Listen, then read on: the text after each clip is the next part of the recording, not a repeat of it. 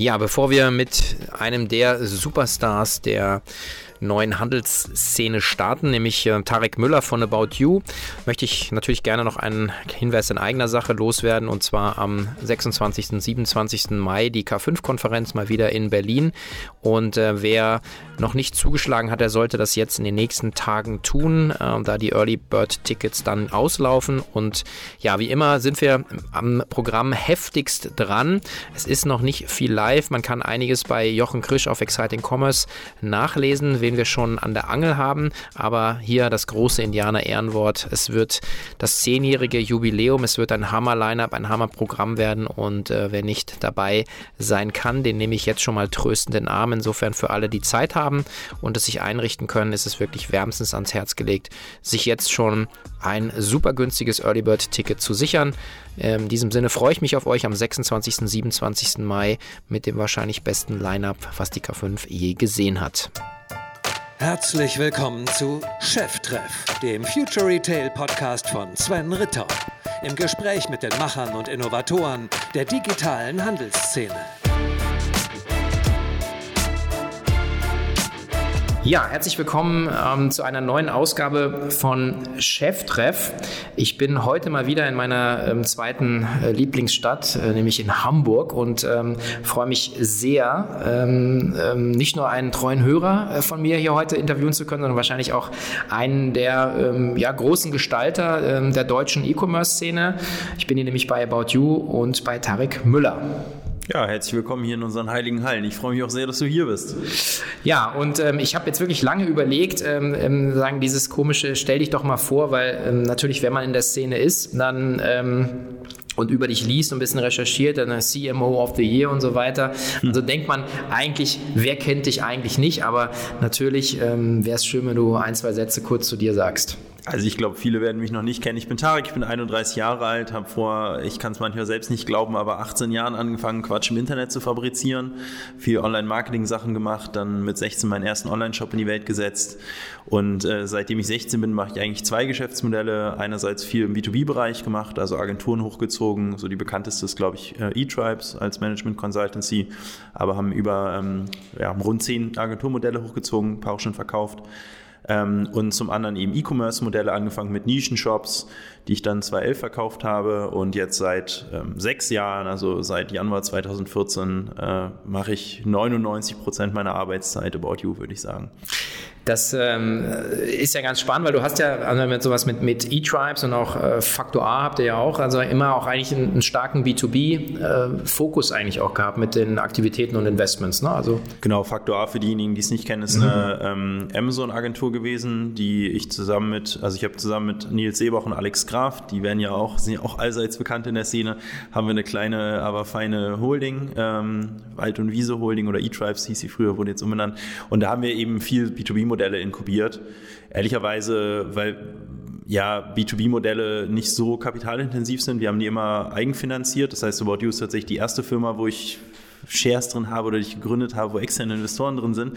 Früher haben wir es geschafft, unsere Nischen-E-Commerce-Modelle profitabel hochzuziehen. Das ist heute nicht mehr möglich. Äh, das ähm, waren einfach andere Marktgegebenheiten und haben eben vier B2B-Modelle gebaut, weil man da recht wenig Startkapital braucht und die recht schnell profitabel bekommen hat. Und die Agenturgruppe und auch die E-Commerce-Gruppen und die Firmen, die ich vor About You hatte, halt immer profitabel waren, auch sehr profitabel. Ähm, und B2B ist so ein Markt, da ist nicht so ganz einfach reinzukommen. Also es kann jetzt nicht jeder Student aus seiner äh, aus, aus, seiner, aus seinem Kinderzimmer so circa ähm, disrupten, wie man so schön sagt. Ja. Hat sehr recht hohe Eintrittsbarrieren.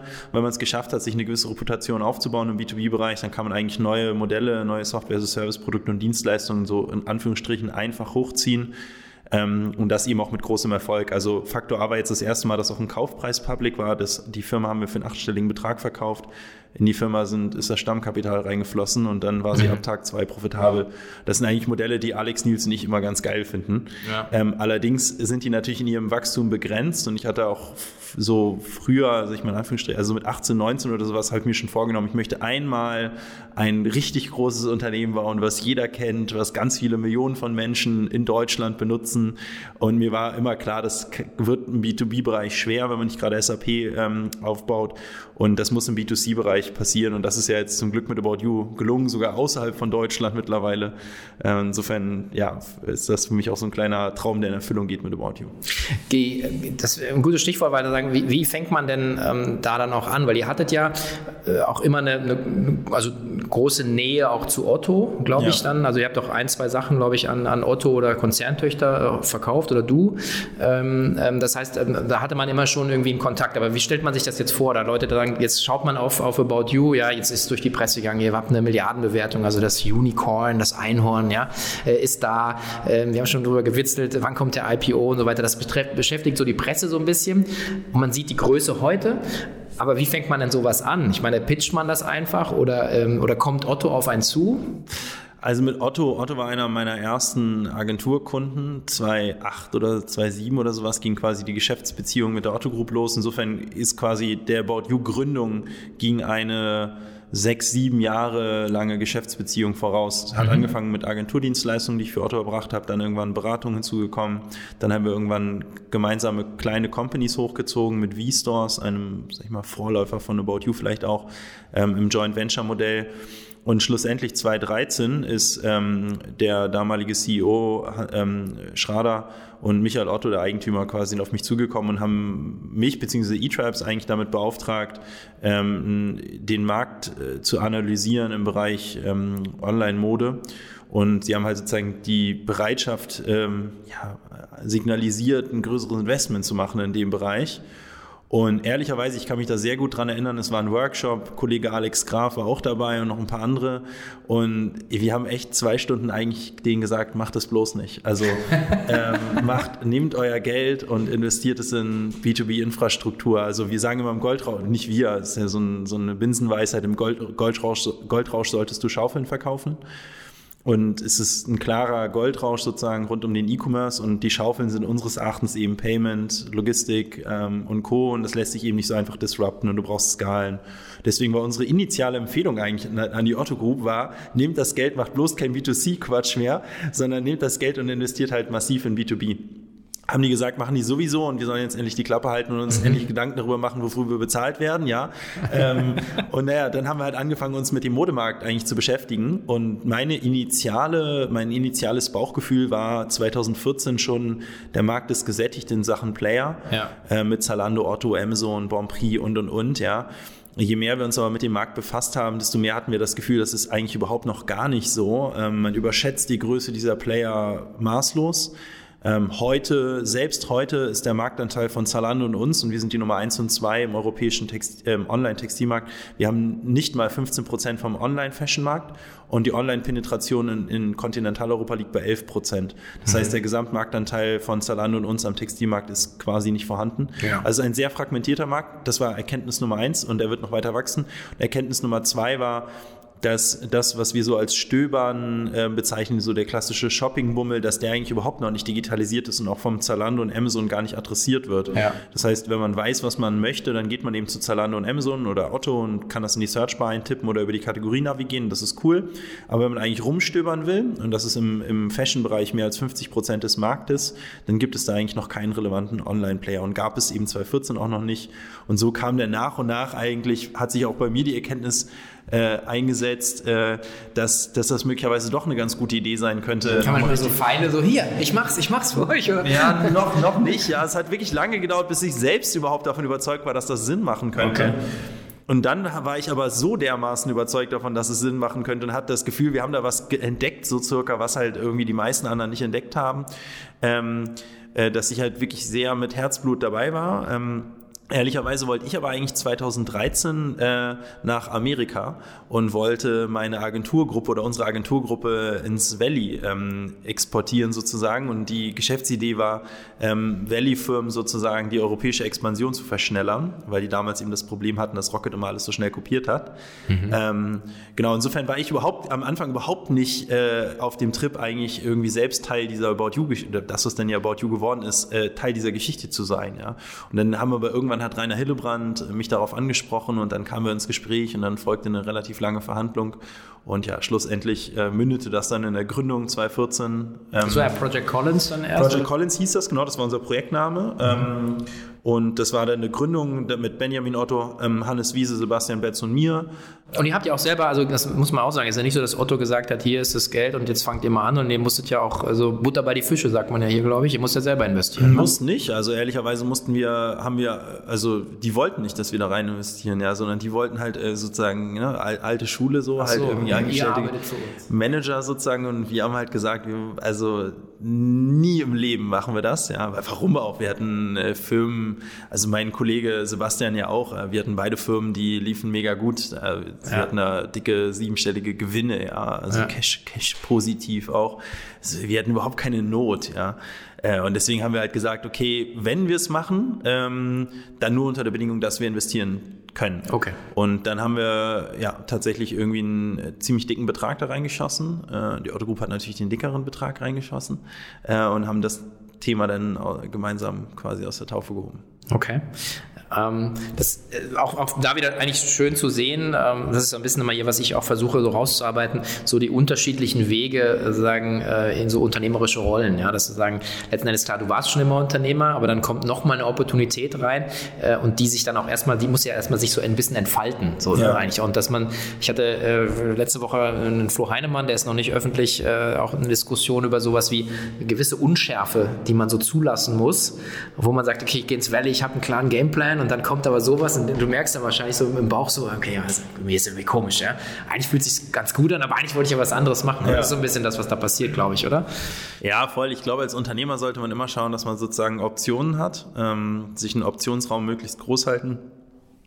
Aber am Ende ist halt, ähm, muss man, also ich glaube, Optionsraum groß halten und dann opportunistisch vorgehen und sich so einen groben strategischen Gameplan äh, setzen, ist, glaube ich, irgendwie richtig. Ja. Also so, sowohl langfristig und strategisch denken, als auch dann aber eigentlich super opportunistisch im Prinzip vorgehen innerhalb der Optionen, die einem dann gerade zur Verfügung stehen. Ne? Ja. Und so bin ich eigentlich mein ganzes Leben äh, vorgegangen und äh, so, das hat jetzt ja auch zu About You geführt. Ja, ja die, ähm, vielleicht nochmal zur Einordnung. Also wir, wir haben jetzt die Situation im, im, im Fashion-Markt, dass irgendwie jeder achte Euro sozusagen online geht, aber sozusagen es ist jeder achte. Also das muss man sich, und man hat ja immer den Eindruck, äh, sozusagen Zalando und ihr und sozusagen ihr äh, alles, was an Fashion wird über euch verkauft, ist eben nicht so. Nee, und das nicht. war ja 14 nochmal sehr viel, also das war ja nochmal ja. Mickey Mausiger.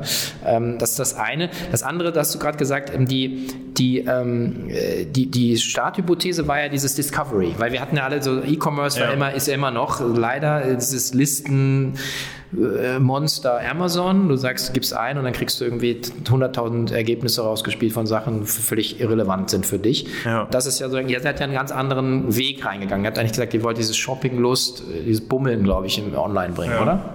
Also ich sehe den, die Evolution des E-Commerce sozusagen eigentlich in drei Schritten. Es hat meines Erachtens angefangen mit dem, was heute auch quasi im Wesentlichen eigentlich das Amazon-Modell noch ist, dass du halt, wenn du wusstest, was du willst, also auf der Produktebene, ja. dass du es dann halt einfach online bestellen konntest. Daher kam ja auch dieses Research offline bei Online-Dingen. Du hast im Prinzip geguckt, was möchtest du, die Produktrecherche durchgeführt quasi irgendwo entweder auf irgendwelchen Seiten oder im, Online, im Offline-Laden und hast es dann halt einfach online geordert aus Convenience oder Pre oft aus Preisgründen. Ne? So, und dann gab es den Ecovers 2.0 in meinen Augen. Das war, du wusstest noch nicht das exakte Produkt, ähm, aber du kannst die Kategorie, also du weißt, du möchtest eine Hose haben oder du, du möchtest eine Winterjacke haben, ja. Und da war plötzlich nicht mehr nur der Preis entscheidend, sondern da war der Vorteil, den ein Zalando und die Onliner hatten, war auch die größere Auswahl. Also du findest nirgends so viele Winterjacken wie auf About You und Zalando. Also wir haben wahrscheinlich das Zehnfache oder das wahrscheinlich sogar noch mehr an Winterjacken wie der größte Offline-Laden, der mir bekannt ist. Ja. Ähm, also schlichtweg ein Riesenangebot zu einem kompetitiven Preis. Und das war sozusagen der Trigger von E-Commerce 2.0. Und jetzt, das, was wir machen, würde ich so ein bisschen als E-Commerce 3.0 bezeichnen. Das ist aber eben ein Spezialfall für wenige Kategorien. Und das ist, du hast weder weißt du das exakte Produkt, noch weißt du die Kategorie. Du weißt einfach nur, du möchtest dich neu einkleiden, du brauchst ein neues Outfit für eine Hochzeit, könnte ein Kleid sein, könnte ein Jumpsuit sein, könnte eine neue Tasche sein, könnte irgendwas sein. Du möchtest deinen Stil verändern, bist einfach auf der Suche nach was Neuem. Und da muss man sagen, das ist halt auch nur für ganz, ganz wenige Kategorien relevant. Also im Elektronikbereich gibt es diese Form des Shoppings nicht. Ja. Ähm, es gibt sie im Home-Decor-Markt ein bisschen, vielleicht im Beauty ein bisschen, aber mit Abstand am größten eben im Modebereich und da macht sogar über 50 Prozent des Marktes aus. Ne? Und das ist eben das, was wir so mit Discovery meinen und das ist in der Tat eben von einem Amazon überhaupt nicht abgedeckt. Ein Amazon ist immer noch sehr search-driven, also du tippst halt was ein, aber wenn du was eintippen möchtest, musst du ja wissen, was du willst. Das mhm. bedingt quasi den Bedarf. Und auch ein Zalando ist eben extrem kategoriedriven. Also du klickst dich durch die Kategorien Bekleidung, Jacke, Winterjacke. Ja, das ist so das Surfverhalten eben mir, also soweit ich weiß, eben auch auf dem Zalando heute noch im Wesentlichen. Das bedingt ja auch einen Bedarf, weil mhm. sonst könntest du dich nicht in einem Kategoriebaum navigieren. Das heißt jetzt nicht, dass niemand auf Zalando stöbert. Das tun die Leute, genauso gehen die Leute auch auf About You über den Kategoriebaum und tippen ja. auch Produkte in die Suche ein. Also am Ende deckt jeder Player irgendwo alles ab. Aber es ist eher so ein bisschen die Frage, worauf fokussieren die jeweiligen Player. Ähm, was nicht heißt, dass man irgendeins dieser drei Segmente jetzt irgendwie völlig ignorieren kann. Und ich glaube halt eben beim Thema du willst was zum besten Preis, zum most convenient, ist Amazon einfach extrem gut. Beim Thema, du willst die größte verfügbare Auswahl an Winterjacken, hat Zalando noch leicht die Nase vorn. Die haben 10% mehr Sortiment als wir ungefähr. Und beim Thema, du willst dich inspirieren, Guidance, Beratung und so weiter, da haben wir halt die Nase vorn. Aber alle haben halt alles irgendwo. Ne? Okay.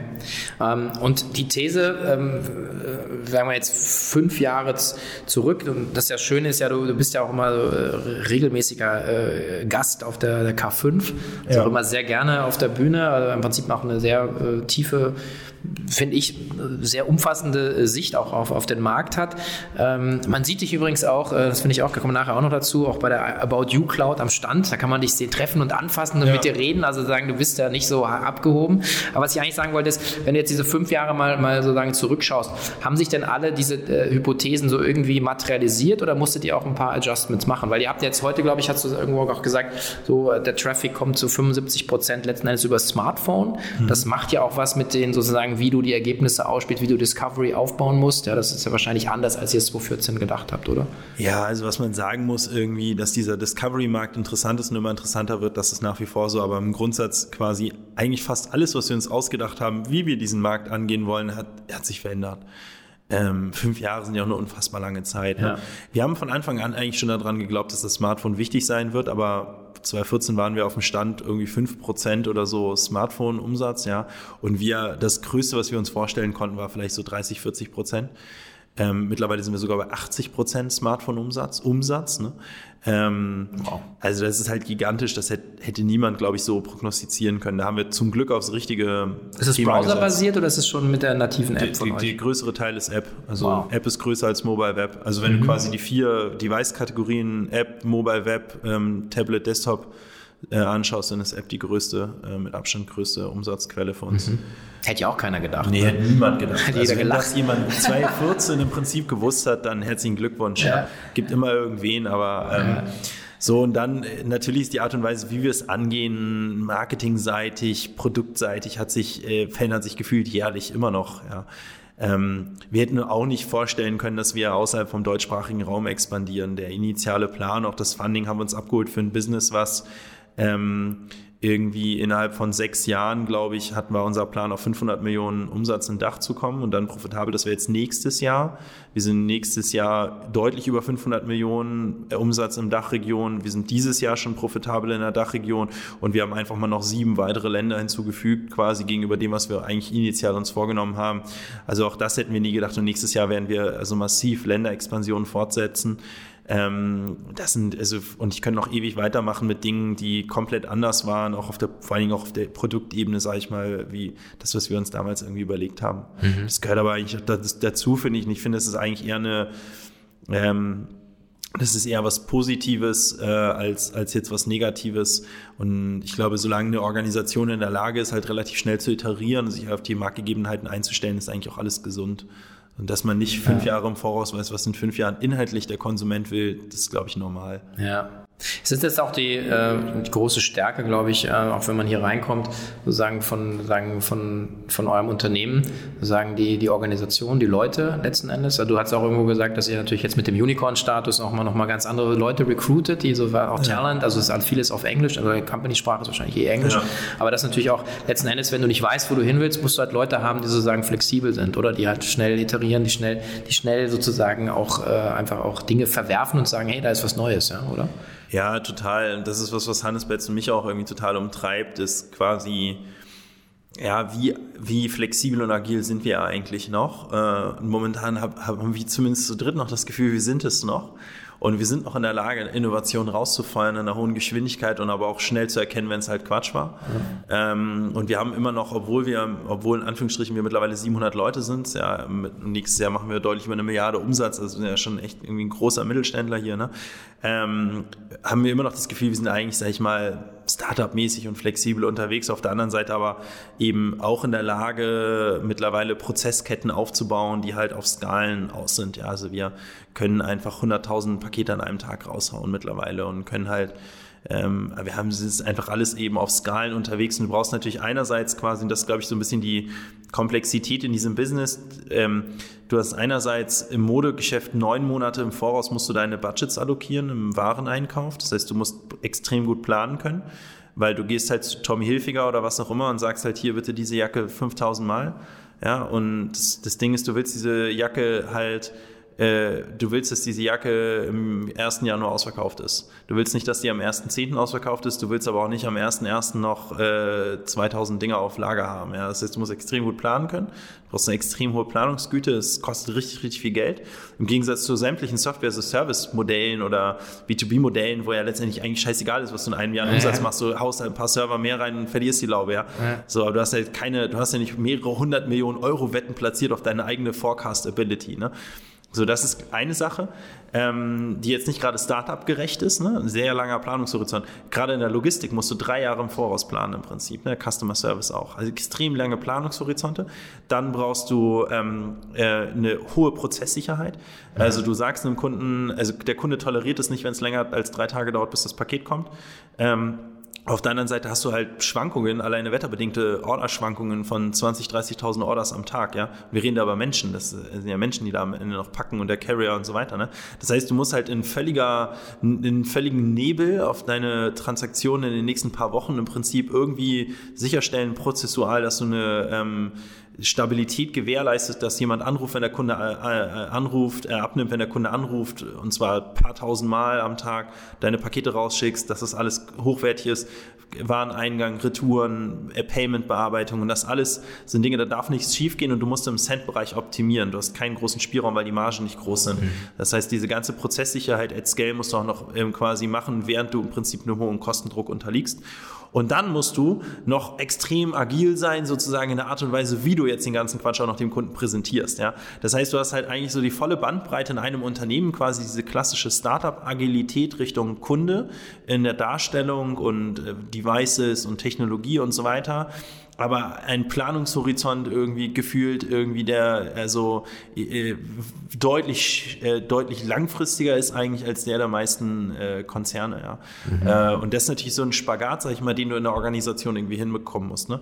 Und ich glaube ehrlicherweise ist so quasi der wahre Grund warum viele Händler auch scheitern ist jetzt gar nicht weil die irgendwie Personalisierung nicht hinbekommen haben oder was weiß ich irgendwie das App äh, Frontend halt nicht so hübsch ist oder so. Ich glaube der wahre Grund ist ist eigentlich oft quasi in Wahrheit eigentlich, dass sie ihre Prozesskette nicht im Griff haben, die Orders nicht rechtzeitig kommen, die falsche Sortimente zum falschen Preis verkauft werden, die Topseller nicht da sind, die Penner, also die Flops im Prinzip in zu hoher Menge. Also eigentlich glaube ich sozusagen, dass die meisten Fehler gar nicht so sehr in dem passieren, was der Kunde am Ende sieht und diesem Flexibilitätsding, sondern ähm, die Fehler passieren darin, dass man sich auf die Flexibilität konzentriert und dabei eigentlich die Prozessqualität außer Acht lässt. Was letzten Endes ja auch dann, sagen, wie du es beschreibst, sozusagen dieses äh, sagen, Prozess ownen, jetzt fange ich auch schon mit Englisch an, aber das zu sagen, das hat ja auch immer eine, eine letzten Endes eine Tech-Komponente ne, ja, mit drin, weil du sagst, das ist ja, ihr, ihr seid ja auch sagen, ihr seid ja nicht nicht Retail, sondern ihr seid sozusagen über euch selber, ihr seid eine, eine Tech-Company eigentlich. Ja. Ne? Und das ist ja das Verständnis, was du mitbringen musst, zu sagen, genau das sozusagen das ist so zu zerlegen, deine Wertschöpfungskette abzubilden in Prozesse und dann nicht 100 Leute draufzuschmeißen, sondern eben zu sagen, das ist irgendwie algorithmisch abgebildet, oder? Ja, genau. Es ist ein Mix aus Pragmatismus, sozusagen ein bisschen Bauernintelligenz äh, und, und halt hohe Tech-Capability ähm, um das Ganze halt effizient und datengestützt irgendwie abzufiedeln und halt nicht unnötige manuelle Arbeit zu haben. Ne? Mhm. Ist das dann auch, weil äh, auch die Grundvoraussetzung, dass man, obwohl man jetzt fünf Jahre unterwegs ist, ja dann auch nochmal, ähm, auch im relativen Wachstum ja nochmal noch mal eine Schippe drauflegen kann. Also relativ, sprich also nicht nur absolut, äh, klar, sondern eben auch zu sagen, man wächst dann 30, 40 Prozent gegenüber, noch nochmal steigert das gegenüber vorher. Das ist wahrscheinlich die Grundvoraussetzung, oder? Ähm, Mit Technology zu arbeiten, oder? Genau. Also letztendlich, ähm, genau, wir schauen halt, dass wir irgendwie deutlich über unseren Wettbewerb wachsen und dass halt ein 100% Wachstum im Umsatz eben nicht ein 100% Wachstum in den Fixkosten und Personalkosten bedeutet, also so eine Fixkostendegression drin haben. Äh, und tatsächlich ist es momentan so, dass wir jetzt eigentlich dieses Jahr echt in vielen Segmenten unser Wachstum accelerieren konnten, relativ gesehen zum Vorjahr, was ja eigentlich eher ungewöhnlich ist, weil je größer man wird, desto geringer wird das relative Wachstum. Also ja. äh, 50 Prozent Wachstum auf 100 Millionen Euro ist halt was anderes als 50 Prozent Wachstum auf eine Milliarde. So deswegen sinkt in der Regel das relative Wachstum, das absolute Wachstum steigt, weil eben 50 Prozent ne, auf die Basis, auf den Basiswert sozusagen ja. äh, dann die unterschiedlichen Dimensionen ausmachen. Aber gerade bei uns haben wir gerade das Gefühl, dass wir eigentlich ein ganz gutes Momentum haben in vielen Dingen, ähm, dass wir momentan, also dass wir dieses Jahr eigentlich zum ersten Mal ein leichten, leichtes Wachstum im relativen Wachstum haben werden, wahrscheinlich. Oder zumindest stabil sind, was halt eher ungewöhnlich ist. Äh, das macht uns natürlich stolz. Und das gleichzeitig bei dem größten Margensprung, den wir in der About You-Geschichte jemals gemacht haben. Also wir haben einen riesigen Margensprung äh, geschafft äh, auf der EBIT-Ebene. Also wie gesagt, Dach profitabel mittlerweile, früher als wir das selbst irgendwie erwartet haben. Ähm, das ist schon ganz, ganz cool. Und das ist natürlich irgendwann am Ende hunderte von Dingen, die da einen Hebel ausmachen, aber viele Dinge davon sind, haben direkten Link zur Technologie. Mhm. In welchen Ländern seid ihr jetzt aktiv noch außerhalb Dach?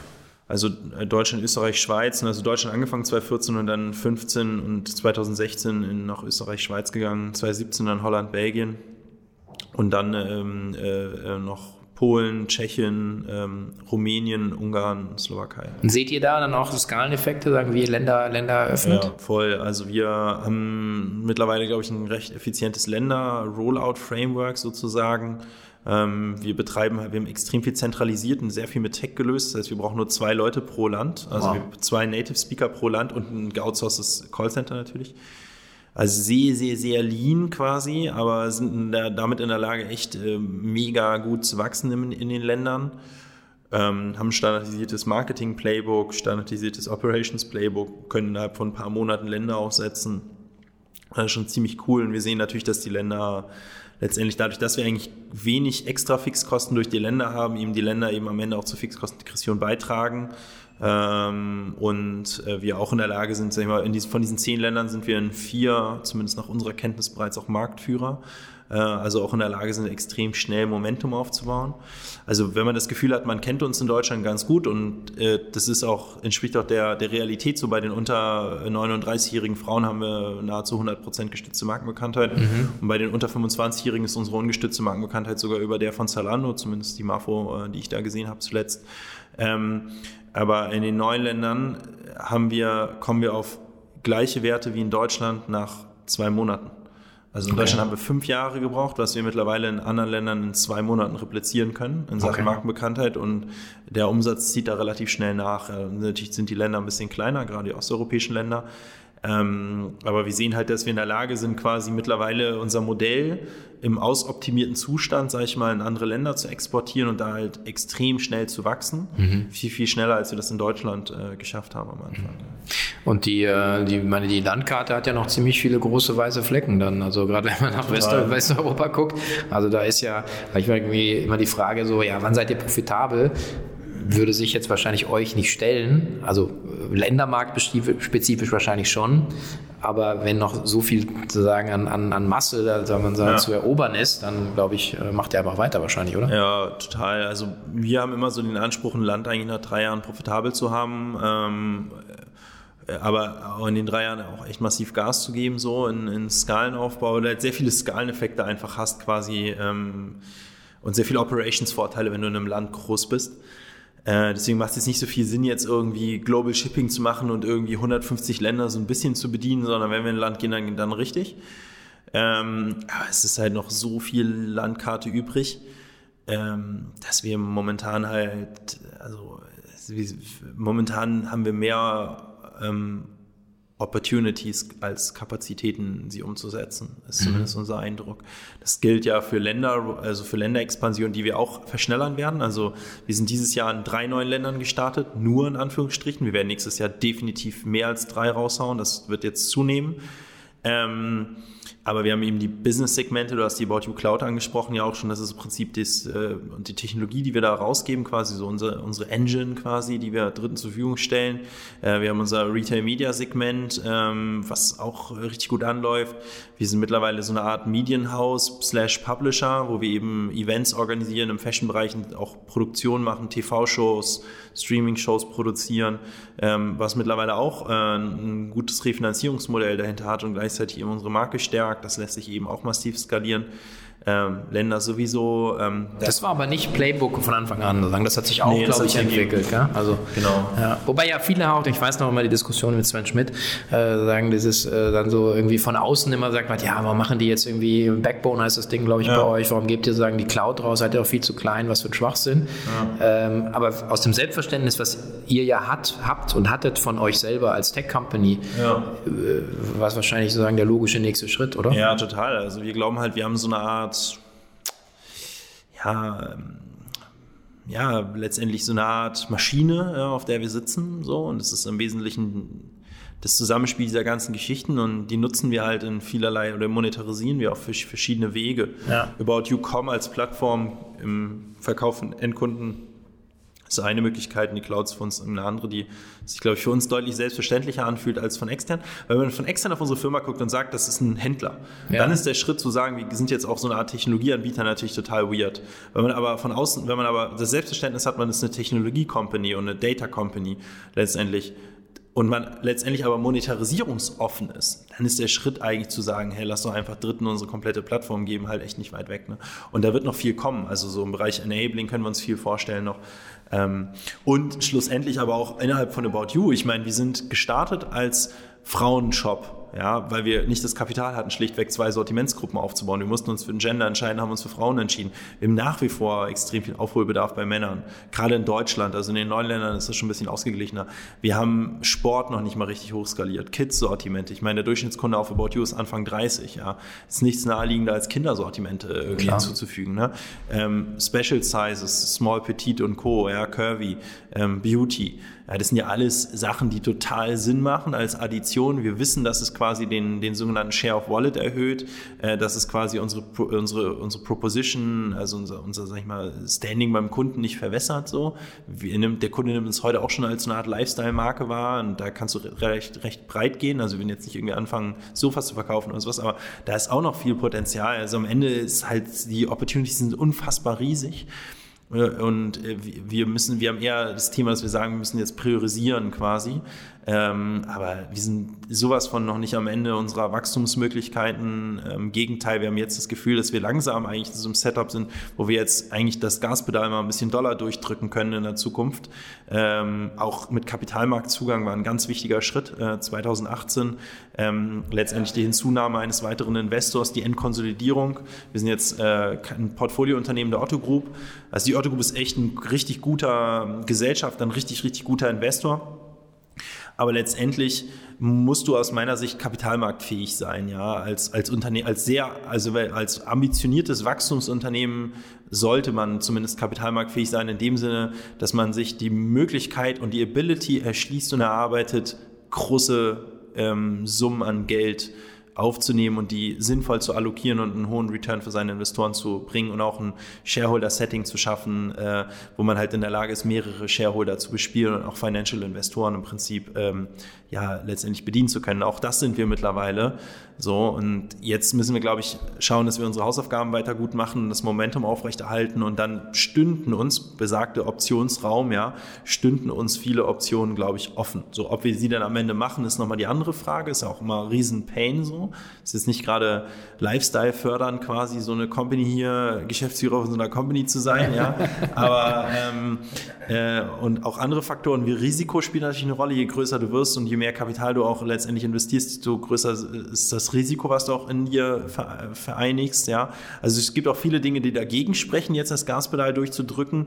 Aber ähm, was wir halt erstmal cool finden, ist, wir haben jetzt, wir sind in der Lage und wir sind, haben die Möglichkeiten und wir wissen um unsere Optionen und wir wissen, dass sie einen hohen Return versprechen würden. Ja, vielleicht auch nochmal ähm, für die nicht so eng an euch dran sind. Äh, ihr hattet letztes Jahr 300 Millionen Dollar aufgenommen. Otto hätte es selber gern nochmal gemacht, aber er wollte ja genau den Schritt machen, entkonsolidieren. Er wollte sozusagen kapitalmarktfähig werden und habt dann, du hast ihn selber den Kingmaker genannt, also die Bestseller Group äh, oder über ihren Investment Vehicle Heartland, glaube ich, heißt genau. es, ne?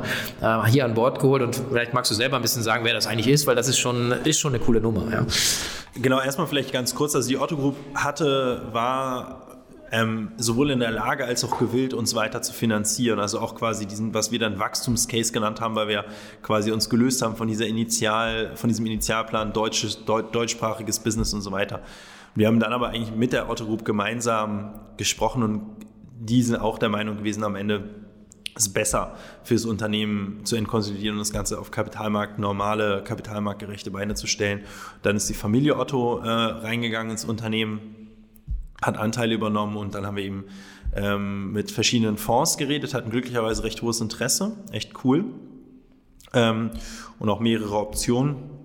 Und wir hatten aber von Anfang an eigentlich einen Favoriten und das war die besagte Bestsellergruppe und Anders Polsen, weil der Kollege, der ist halt sehr früh in ASOS eingestiegen, äh, UK-Marktführer, besitzt da 30 Prozent.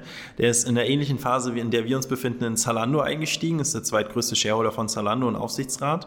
Ähm, der ist äh, Gründungsinvestor von Boost. Boost ist der skandinavische Marktführer und er besitzt die Bestsellergruppe zu 100 Prozent und das ist der europäische Marktführer im Fashion Wholesale. Die haben so Marken wie Vila, Jack Jones, Vero Moda, ähm, Only und Co. Das heißt, der Kollege beliefert jeden Händler weltweit und ist bei fast jedem Händler, der Drittmarken verkauft, der größte Lieferant. Das heißt, der kann halt einfach nur in seine eigenen Daten gucken und sieht, was abgeht im Markt ne? und hat einen Gesamtüberblick über den globalen Modemarkt. Ne?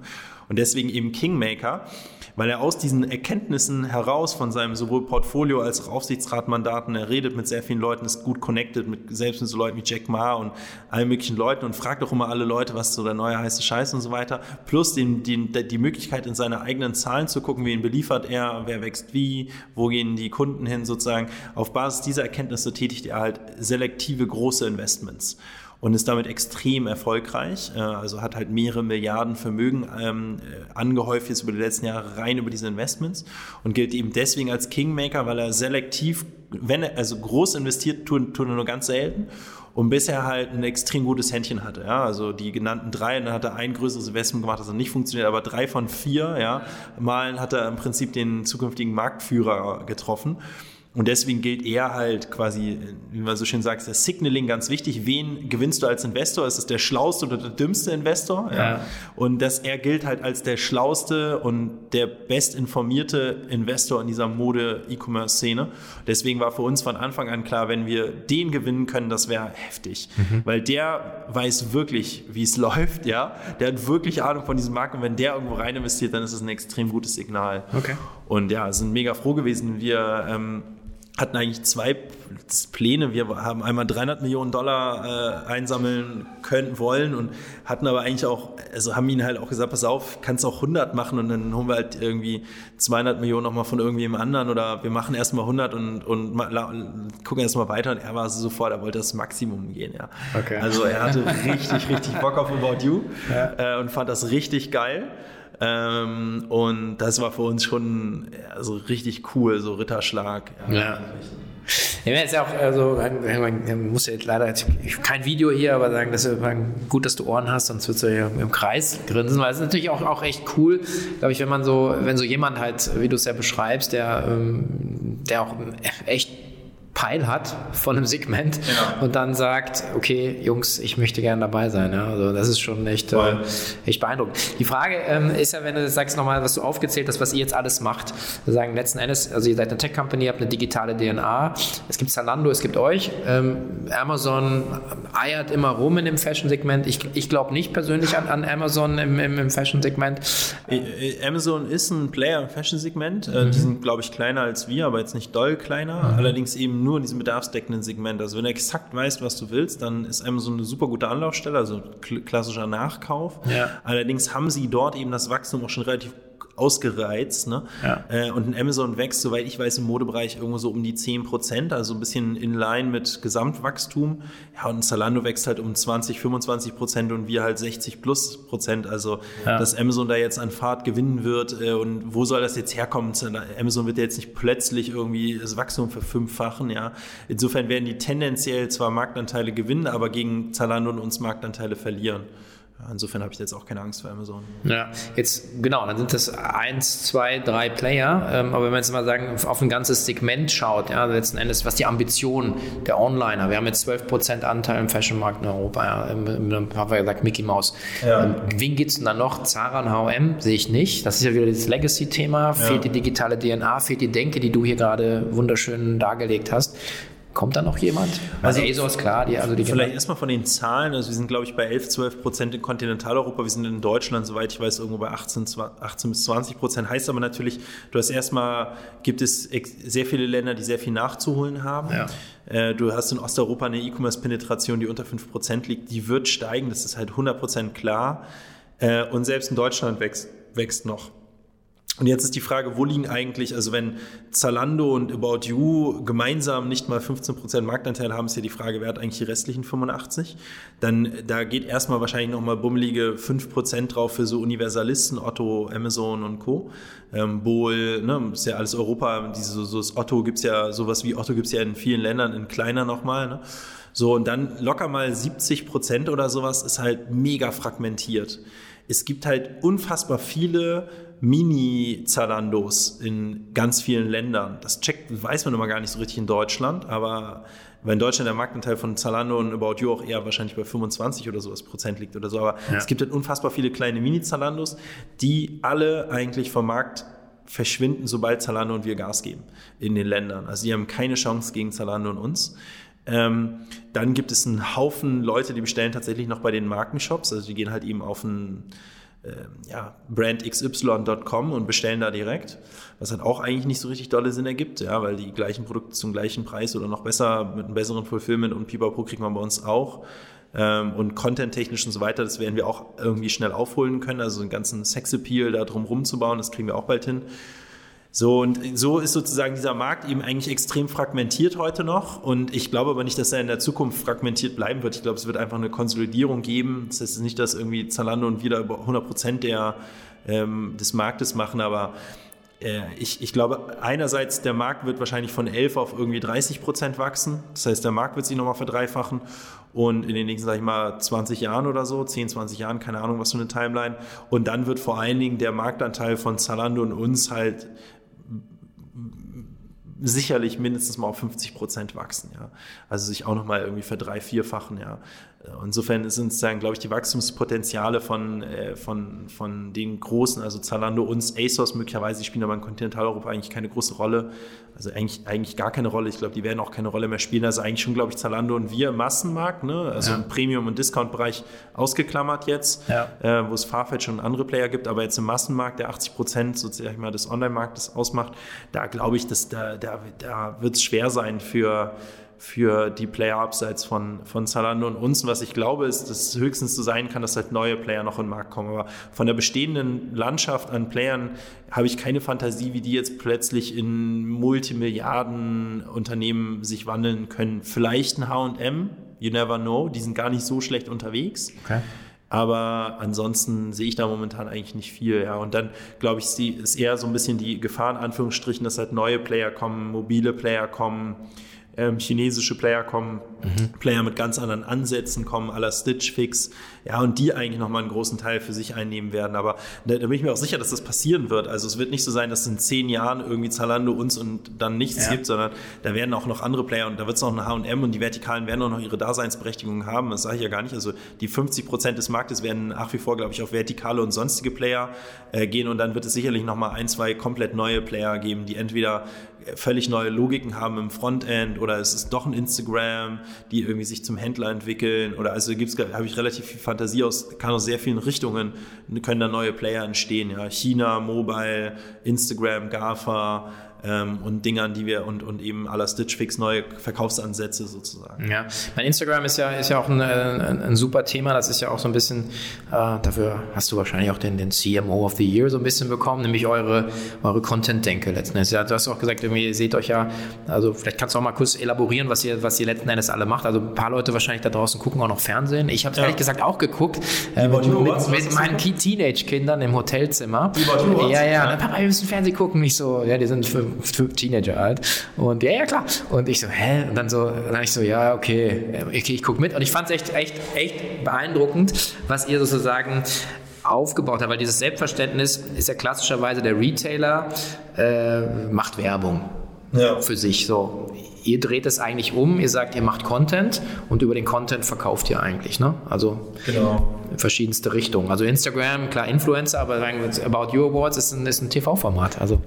Genau, es ist ein TV-Format, aber also es haben mehr, 80 Prozent der Leute haben es digital geguckt, also Mediatheken oder auf YouTube, Instagram Live und Co. Ach, so eine Reichweite war das ungefähr so? Ähm, also die About You Awards haben 8 Millionen Menschen geguckt. Wow. Ja, das ist mehr als Tagesschau, ja, ja. soweit ich weiß. Ne? Und ja. also äh, ja, das ist schon ziemlich massiv so. Es war mehr als Wetten das am Ende. Mhm. Ähm, schon ganz geil.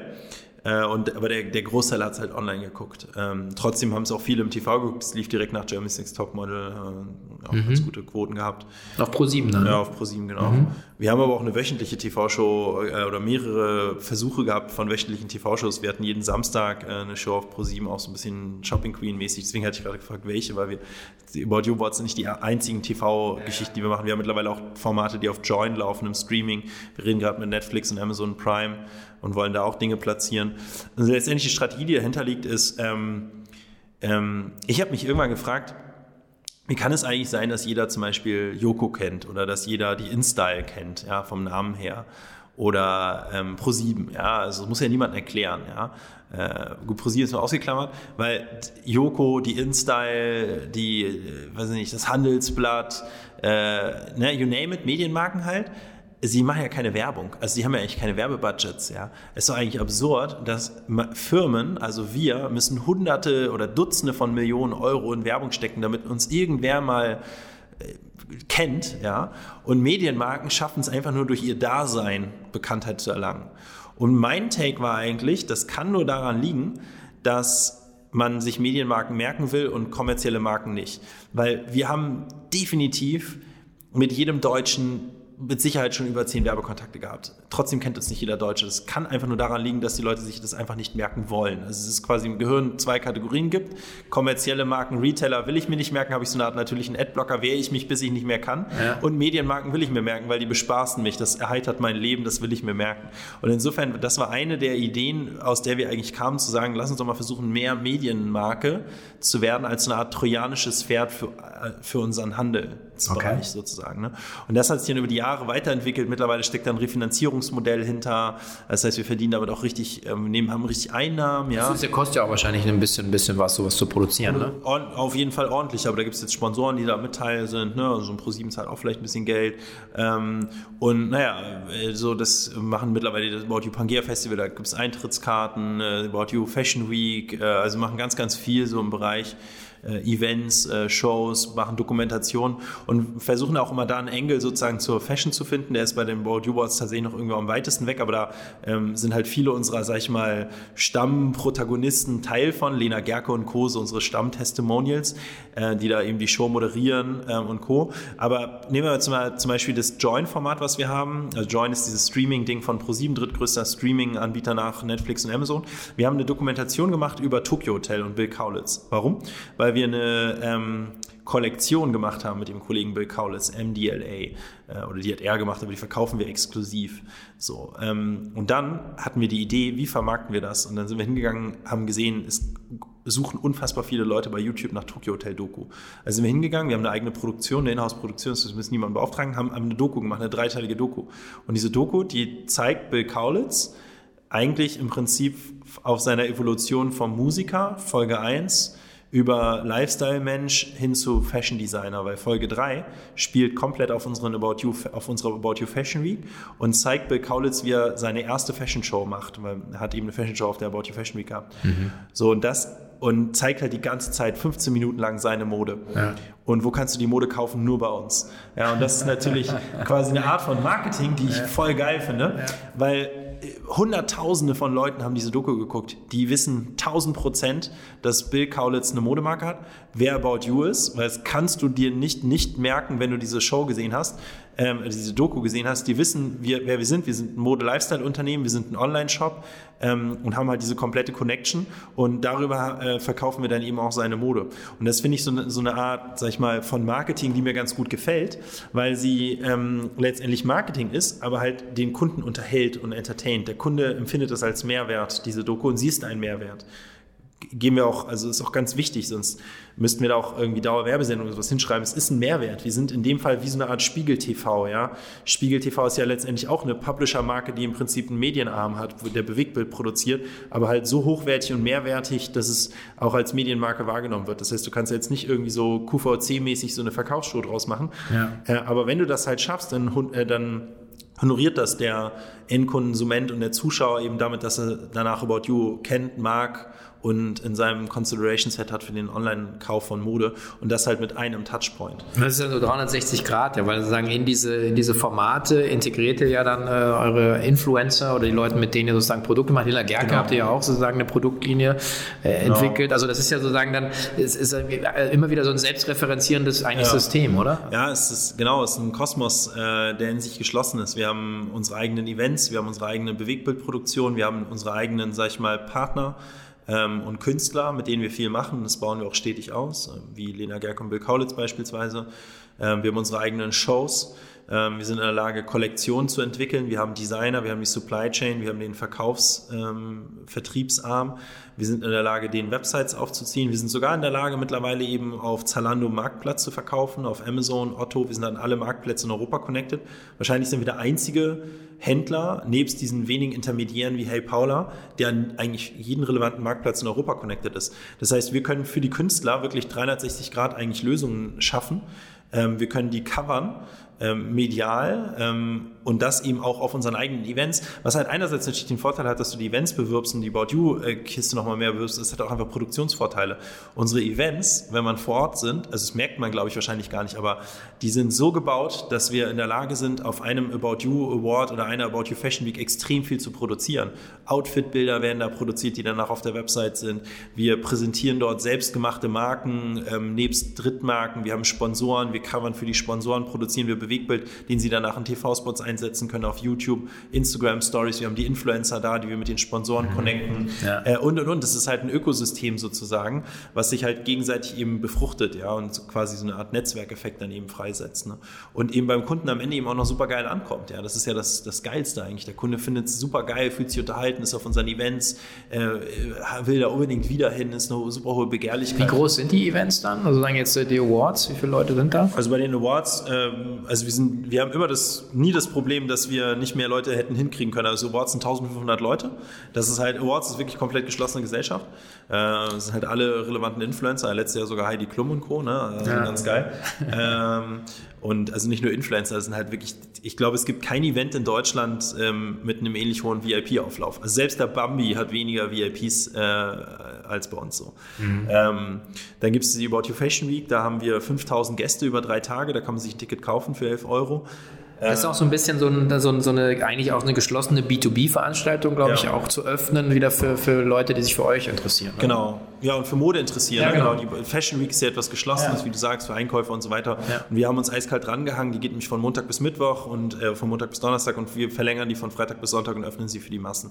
Das ist die About You Fashion Week, wird nächstes Jahr vielleicht auch im TV schon übertragen. Online extrem hohe Abrufzahlen, du kannst halt offline teilnehmen, 5000 Leute. Das About You Pangea Festival hat über 10.000 Gäste. Und wir werden nächstes Jahr noch deutlich mehr größere Events raushauen. Dann haben wir noch sehr viele kleine Events wie About You Cannes, äh, zu den Cannes Filmfestspielen, ähm, Xmas, also ein Christmas Dinner mit zusammen mit Lena Gerke. Und dann haben wir natürlich noch in den ganzen, das sind ja nur deutsche Sachen, die ich jetzt gerade aufgezählt habe. Wir machen auch eben in den ganzen Ländern, wo wir aktiv ja. sind, noch viele Sachen. Okay, wow. Also man sieht, vielleicht fünf Jahre down the road wahrscheinlich, äh, wird man so sagen, okay, was, wie, uh, about you, uh, ist, ist, ist, das noch ein Händler? Also das ist ja so ein bisschen, was sich ja, was sich ja sozusagen jetzt auch entwickelt. Ja, sozusagen so viele uh, unterschiedliche, ja, so Goldtöpfe da irgendwie hinstellt, wo es dann irgendwie irgendwo reinträufelt, wo man aber auch irgendwann nicht mehr sagen eigentlich die Handels-DNA per se sieht, sondern sagen, die schwingt irgendwie mit. Ähm, aber letzten Endes ist das ja immer das, was ihr sozusagen darauf läuft so hinaus oder Produkte verkaufen. Ja, voll. Ja, ja, weiß ich gar nicht. Oder? Am Ende, also wir es haben ja auch ein Marktplatzmodell, wir müssen die Produkte ja gar nicht besitzen. Mhm. Wir haben auch seit Tag 1 schon ein Marktplatzmodell. Ich glaube, wir waren halt nie ein Händler und wir werden auch nie ein Händler sein. Wir sind halt sehr ja. opportunistisch eben. Wir sind eine Plattform, wir haben Technologie-Cape in, in Herz und eine Marketingmaschine. So und machen dann das, was, was dann gerade irgendwie am besten irgendwie funktioniert. Ja, also wir, wir müssen ja gar nicht die Ware eigentlich besitzen und unser Lager packen. Das ist halt, das machen wir gerade nur, weil es operationsseitig sonst nicht verlässlich schnell zum Kunden kommen würde bei unseren Skalen. Ja, am Ende kriegen unsere Marktplatzpartner das halt nicht hin, wenn wir 100% unseres Umsatzes über Marktplatz schieben würden. Ja. Aber wir haben jetzt ein Modell Fulfillment bei About You, das halt Marktplatzpartner schon über uns verschicken können, wie Fulfillment bei Amazon. So, das heißt, irgendwann verschwimmt das auch, hast du eigentlich Konsignationsmodelle, im Prinzip kein wirkliches Handelsmodell mehr, ne? Ähm, ja, am Ende des Tages ist es, glaube ich, so, wie wenn man, was ist Amazon? Ja, keine Ahnung, es ja. ist halt schwer zu sagen, ja. Amazon war auch nie ein Buchhändler. So, äh, es wurde immer gesagt, der Buchhändler aus Seattle. Ja. Amazon war nie ein Buchhändler und sie waren, und dann wurde gesagt, da ist ein E-Commerce-Unternehmen oder ein Händler, ein Online-Händler. Die waren auch nie Online-Händler. So, Amazon war immer schon irgendwie Amazon. So, ja. ne? Und ich glaube nicht, dass ich jetzt You mit Amazon vergleichen will. Das äh, maße ich mir nicht an. Aber ich glaube, vom Modell her ist es halt so, man muss sich halt, glaube ich, wenn man sich digitale Player anguckt, die ein Tech-Herz haben, ähm, und die halt per se eigentlich keine Heritage haben. So, wir sind, wir, ja. uns gibt es noch nicht lang. Da muss man sich, glaube ich, ein bisschen davon lösen, sie zu schnell in eine Schublade zu stecken. Händler, Tech-Bla, irgendwas, so, sondern ich glaube, darin liegt auch eine große Stärke. Wir sind am Ende irgendwie, ein überreiztes Wort, aber irgendwo eine Plattform im Lifestyle-Bereich. Ja? Mhm. Und diese Plattform kann sehr viel bedeuten. Sie kann Technologie bedeuten, sie kann Enabling bedeuten, Fulfillment, sie kann Medienproduktion also, bedeuten, sie kann äh, auch noch ganz viele andere Dinge. Es kann auch, äh, kann auch heißen, das Enabling von und die Inkubation neuer ähm, Modemarken, ähm, die Distribution amerikanischer Marken im europäischen Markt ähm, und, und, und. Ja, also es kann eben sehr, sehr viel sein, was man über diese Plattform letztendlich abwickeln kann. Und letztendlich machen wir das, was für den Endkonsumenten, für den Künstler, für den Hersteller am meisten Sinn ergibt und schauen dann, wie können wir darum dann Monetarisierungsmodell stricken. Ja, ich meine jetzt ähm, gar nicht, um, um Zalando zu dissen, weil ich habe die auch sehr gefeiert, ähm, als sie nach fünf Jahren und am Börsengang dann, dann sich hingestellt haben und gesagt haben, wir wollen raus aus dieser Retail-Margenabhängigkeit, ja. wir sind eine Tech- Company, dann dieser Plattformgedanke, ja. äh, letzten Endes ein Service-Modell für die Brands aufzubauen. Ja. Und äh, also gerade Jochen und The Likes of Us haben das verstanden. Alle waren ein bisschen irritiert. Jetzt kommt ihr und treibt es eigentlich nochmal, nochmal in eine andere Extreme, wie ich empfinde. Und das ist jetzt zwei, drei Jahre später so ungefähr gefühlt, ja, wo du sagst, äh, und wie schnell das jetzt eigentlich auch geht, wo man sagt, diese, äh, wenn man diese Opportunitäten sieht und sie dann eigentlich ergreift. Also ich finde es so, das ist eine unglaubliche Beschleunigung eigentlich sozusagen in der Entwicklung von, was man an klassischen Handel eigentlich so gesehen hat und wie man jetzt eigentlich so einen Markt äh, erobert, mit welchem Instrumentarium ihr das letzten Endes macht. Ist ja eine Mindset-Frage ja. wahrscheinlich, oder? Ja, voll. Also sehe ich exakt so, wie du sagst. Und ich muss sagen, ich habe ich es auch sehr gefeiert. Äh, also dieses, die Plattformstrategie. Ich finde auch Zalando ist echt ein e-, extrem agiles Unternehmen nach wie vor. Also auch heute ähm, im Bereich Retail Media mit dem äh, Fulfillment bei Zalando oder Zalando Fulfillment oder wie die das nennen. Äh, ähm, also die entwickeln sich auch in einem, in einem hohen Tempo weiter ne, und kriegen diese, diese Transformation halt hin. Aber ich glaube auch deswegen sozusagen, gerade deswegen glaube ich halt, dass dieser fragmentierte Markt keine, keinen Bestand haben wird, weil es auf der anderen Seite eben immer noch sehr viele Händler gibt, die Händler sind. So. Und dann sozusagen, weil ihnen jetzt zehn Jahre lang sie auf Exciting Commerce gelesen haben, muss jetzt Plattform werden, jetzt sagen so, okay, jetzt machen wir einen Marktplatz. Ne? Aber die haben es nicht in ihrer DNA. Die haben es nicht in ihrer DNA. Ja. ja. Und Zalando hat Transformation und Agilität und Tech-Capability und Data-Drivenness und Rationalität und im Prinzip eine losgelöste Sicht auf ihr eigenes Geschäft haben sie in ihrer DNA. Und deswegen glaube ich, werden die es halt packen.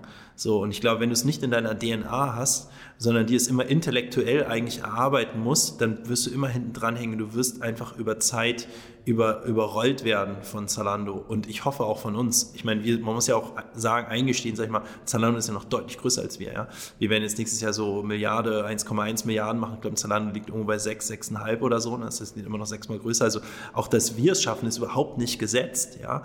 Ähm, ich, Zalando wird es schaffen, da bin ich mir sicher. Und ich habe große Hoffnung, dass wir auch Teil dieses, sag ich mal, Oligopols werden, was ich glaube, worauf es hinausläuft. Äh, aber auch das ist nicht gesetzt. Aber die Frage ist ja, wie wahrscheinlich ist es, dass das jetzt so ein kleiner Händler irgendwo in, äh, keine Ahnung wo, ja, in Holland oder Belgien oder so, der irgendwie 40, 50 Millionen Umsatz macht, ja, äh, und irgendwie so eine Händler-DNA hat, so wie wahrscheinlich ist das der das schafft. Ja. Und das will ich sagen, extrem unwahrscheinlich. Weil was hat der, was wir nicht können, ja. Oder was wir nicht haben, so. Ähm, und der hat vor allen Dingen halt, was, was haben wir, was der nicht hat, äh, Skalen, ja, und Ressourcen und, glaube ich, so eine Transformations-DNA und Kapitalmarktzugang. So. Mhm. Insofern, glaube ich, es hat auch irgendwann hat auch gar nichts mit der individuellen Intelligenz der agierenden Person dort dann zu tun, sondern einfach die Startbedingungen oder die Bedingungen im Status quo für, für diesen so schlecht. Und ähm, ein Zalando als Marktführer im europäischen Onlinehandel gibt so ein Tempo vor. Ich glaube, das ist auch ein Grund, warum der Modemarkt eigentlich äh, online eigentlich mit der fortgeschrittenste ist, weil ein Zalando einfach brutal treibt ja, und das heute immer noch tut. Äh, und äh, das, das, das finde ich halt erstaunlich. Und äh, ich finde aber auch, ich meine, da, das, da müsst, das, das muss doch eigentlich auch Konzerne wachrütteln, wenn ein Unternehmen, was, was 13 Jahre alt ist oder keine Ahnung, wann gegründet wurde, selbst die sagen, es ist eigentlich eine permanente Transformation. Ja. So, und dann gibt es andere Händler, die sagen, äh, ich habe keine Notwendigkeit der Transformation. Ja. Nach 50 Jahren meine ich jetzt übrigens nicht die Otto Group, weil die haben das auch verstanden. Mhm. Die, die, treiben das gerade auch, aber deswegen gibt es die Otto Group ja auch noch. Ja. Und ich glaube sozusagen, man darf das halt nicht unterschätzen, aber wie, wie notwendig es ist, sich selbst halt ständig neu zu erfinden und halt eine gewisse Entspanntheit aufs eigene Geschäftsmodell auch zu haben und eine Entspanntheit darauf zu haben, womit man eigentlich heute sein Geld verdient, weil es kann, muss nicht unbedingt heißen, dass man auch so morgen sein Geld verdient. Ja, man ist natürlich dann auch immer gefangen. Du hast auch irgendwie mit dem Alex äh, so schön gesagt, dass wenn da bei euch da Leute hier durchkommen und dich nach ein paar Hacks fragen, dann sagst du immer so, ich möchte nicht in deinen Schuhen stecken, wenn du halt aus einem traditionellen ja. Handelsmodell kommst, weil du ja dieses Legacy-Thema hast. Ja. Äh, und ich glaube, du hast auch, und das ist, glaube ich, das ist auch immer das, das Grundsujet, du hast einfach auch Leute, die einfach im Kopf nicht dafür gemacht sind, in solchen neuen Welten und Modellen zu denken. Also du ja. hast ja auch eine Workforce. Es ist ja nicht nur, dass du ein Lager hast oder du hast hier in der Mönckebergstraße irgendwelche Geschäfte, sondern du hast auch nicht die Leute, die jetzt wie bei euch oder bei einer Zalando im Prinzip äh, solche Themen auch treiben können. Ja? Und meine, so out of the box zu denken, dass du sagst, okay, hey, ich kaufe jetzt mal ein Festival ja, oder ich produziere meine eigene TV-Show. Natürlich haben sich da alle erstmal einen Kopf gepackt, ja, aber wenn du halt mal sagst, okay, ich traue euch jetzt echt einiges zu. Ich schaue mir das erstmal an. Und wie man jetzt sozusagen, so ein bisschen so wie dieses, so, dieses Malen nach Zahlen, du siehst dann auch irgendwo das, das Bild als Ganzes. Ähm, und da kommt man ja gar nicht hin, wenn man die Leute nicht hat, glaube ich, oder? Ja, ich, das, was du sagst, meine ich wirklich ernst. Ich möchte nicht in den Schuhen stecken von äh, Händlern mit Heritage, von Offlinern, die, also, wenn du einen Laden an der Backe hast, hast du einen Laden an der Backe. Ne? Also, ja. kannst du nicht einfach zumachen. So. Ja, das kannst schon, kostet halt richtig, richtig viel Geld. Ne? Ja. So, und du hast eine Organisation, die völlig anders gepolt ist. Äh, du kannst jetzt nicht auf einmal die Hälfte Leute auswerfen und neu einstellen. Finde ich auch moralisch nicht vertretbar. Also das ist, ich, ich weiß nicht, was ich an der Stelle machen, machen soll. Ne? Ich empfinde das als ähm, Riesenvorteil, dass wir Greenfield gestartet sind, online pure, weil selbst wir tun uns schon schwer, im Prinzip auf die äh, Marktgegebenheiten halt zu reagieren und mit so einem Zalando Schritt zu halten, mit einer deutlich kleineren Organisation. Ne? Wir haben 500 Leute hier, Zalando hat, keine Ahnung, 12.000 Mitarbeiter oder 10 oder kein Plan wie viel. Also da sind noch viel Lager bei, aber trotzdem Zalando hat locker das Zehnfache an Mitarbeitern auf jedem, also jeder, der bei uns arbeitet, hat Pendant von 10 Leuten bei Zalando, ja. Also selbst uns fällt es ja schon schwer. Und da, also ich meine, und wir, wir, wir konzentrieren zu 100 Prozent darauf. Wir machen 100 Prozent online. Wir haben eine agile, junge Organisation. Ich will gar nicht wissen, wie schwer es ist, wenn du noch so einen Klotz am Bein hast, ja, ja mit einer Organisation, mit einem alten Geschäftsmodell und, und, und. Insofern kann man denen auch gar keinen Vorwurf machen und ja. dann auch noch keinen Kapitalzugang hast, ja, kann man denen, glaube ich, auch oft gar keinen Vorwurf machen. Das, deswegen sage ich es gar nicht, es mangelt da oft gar nicht an der individuellen Intelligenz und Lernfähigkeit der individuellen Protagonisten, sondern die Organisation, die Systeme, in, die sie sich, in denen sie sich befinden, lassen das einfach oft, glaube ich, einfach nicht zu. Hm. Was ist denn vielleicht nur also zum Abschluss ähm, sagen jetzt die, die, sagen die, die Ambition, weil ich meine, ihr macht das jetzt fünf, sechs Jahre. Ja. Äh, ist ja eigentlich immer so, ich, ich sage immer so, es gibt so diesen Sieben-Jahres-Zyklus, äh, wo dann irgendwie so Erneuerung stattfindet, zumindest der Körper hat sich dann so einmal durcherneuert. Das ja. das siebte Jahr. genau.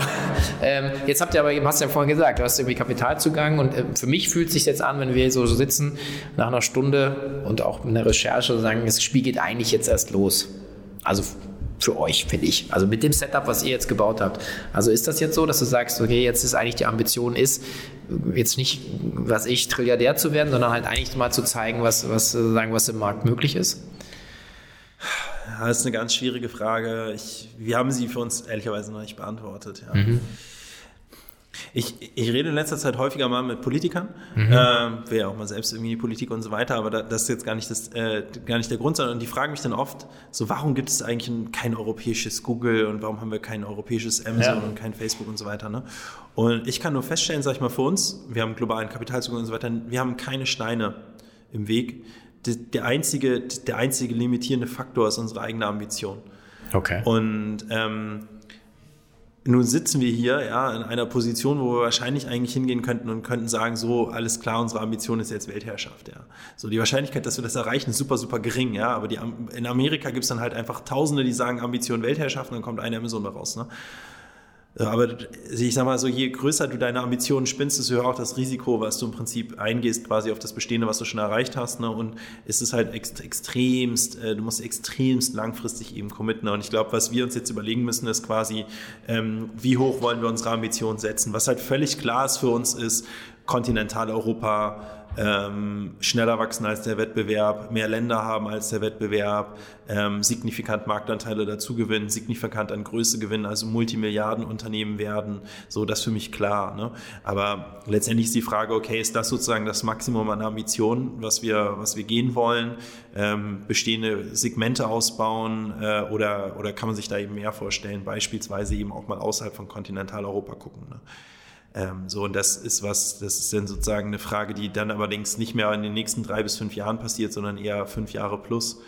Ähm, so, weil ein globales Unternehmen aufzubauen eben doch äh, nicht eben in ein paar Jahren funktioniert. Also zumindest nicht in einem Geschäftsmodell, wo du physische Güter hin und her bewegst. Das ja. ist immer ein bisschen mit Vorlauf und Zeit verbunden. Hat ja am Anfang erzählt über die Vorlaufzyklen und Co., ja.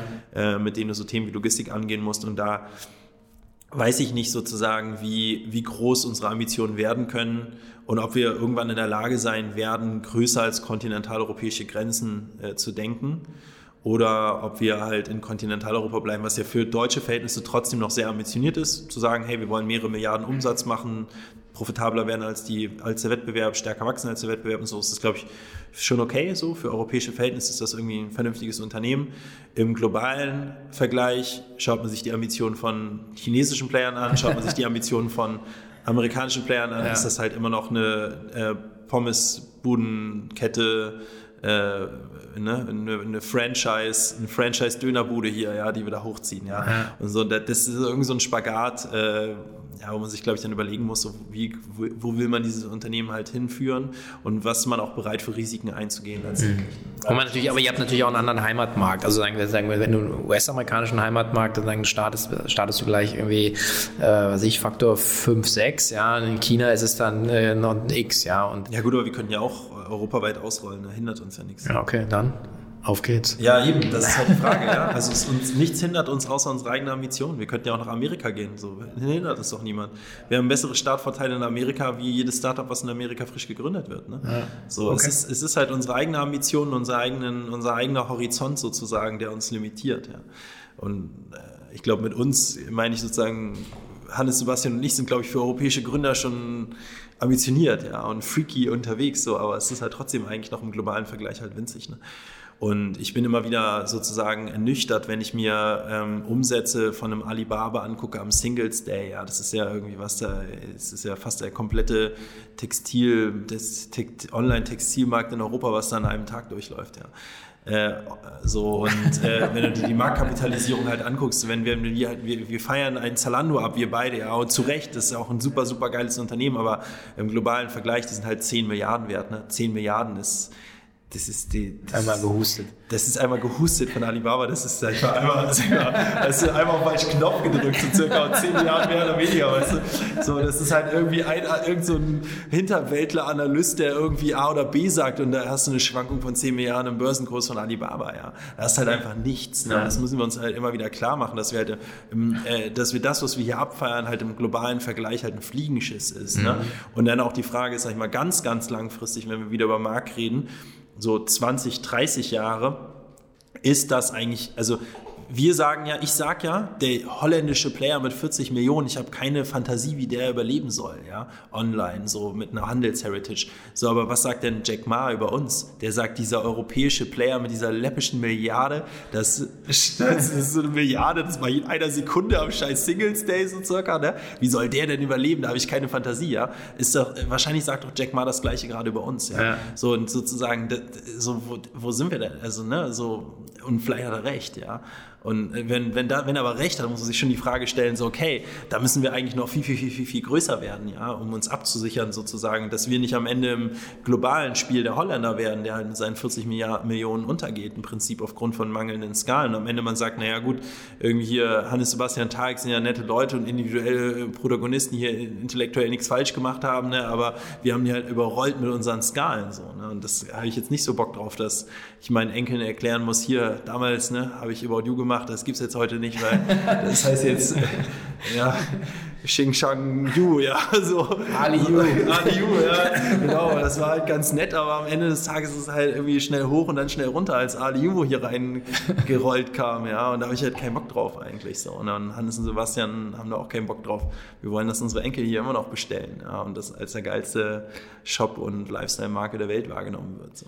Das ist doch mal ein gutes Schlusswort. Ich meine, der Jack Welch hat immer gesagt, so panic sooner. Und ich glaube, das äh, sagen wahrscheinlich auch äh, eine, eine der Maximen bei euch dass ihr einfach immer schaut, wo, wo, wo, challenge, wo werdet ihr vom Markt gechallenged und wo könnt ihr euch selber challengen. Ja. Ähm, aber es ist eine schöne Einordnung. Äh, ich feiere euch trotzdem, auch wenn ihr sozusagen nur ein Fliegenschiss auf der, auf der Brille von Jack Ma seid. Ähm, aber also vielen Dank, es war Danke echt äh, super inspirierend und äh, ich bin sehr gespannt, wie die Reise weitergeht. Herzlichen Dank für deine Zeit, es war mir eine Freude hier zu sein.